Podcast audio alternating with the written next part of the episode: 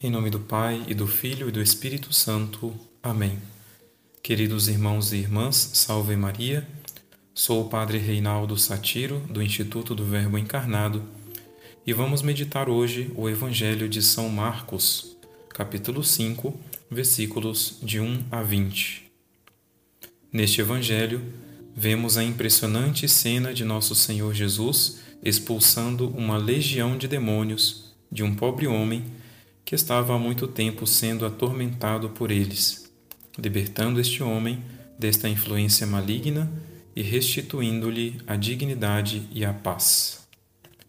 E é justamente este paradoxo que eu gostaria que cada um de vocês percebesse a partir desta cena tão chocante. Por um lado, como o poder do demônio é um poder destruidor e escravizador, e como, por outro lado, o poder de Cristo é um poder restaurador e libertador. O Evangelho deixa muito claro estas duas realidades.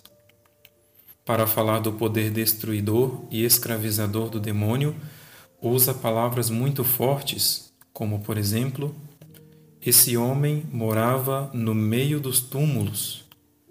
Muitas vezes tinha sido amarrado com algemas e correntes Dia e noite ele vagava entre os túmulos e pelos montes, gritando e ferindo-se com pedras. Uma situação lamentável pela qual nenhum ser humano merece passar. Por outro lado, o poder restaurador e libertador de Jesus Cristo fica claro quando analisamos a condição deste homem após a expulsão dos demônios. Diz o evangelista que as pessoas viram o endemoniado sentado, vestido e no seu mais perfeito juízo. Quer dizer, com todos os bens do corpo e da alma restituídos por Jesus. E não somente isto.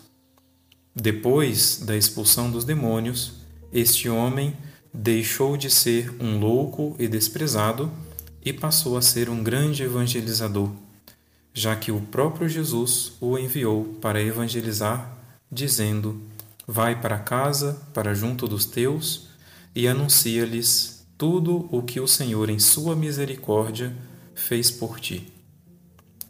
E o mais impressionante é que toda essa transformação Cristo fez em um só instante e com pouquíssimas palavras, manifestando a grandeza do seu poder.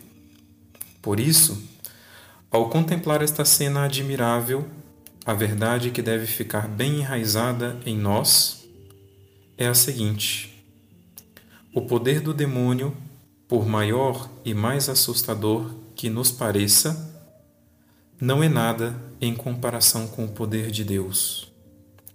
Cabe a cada um de nós, portanto, invocar constantemente e confiar plenamente neste poder.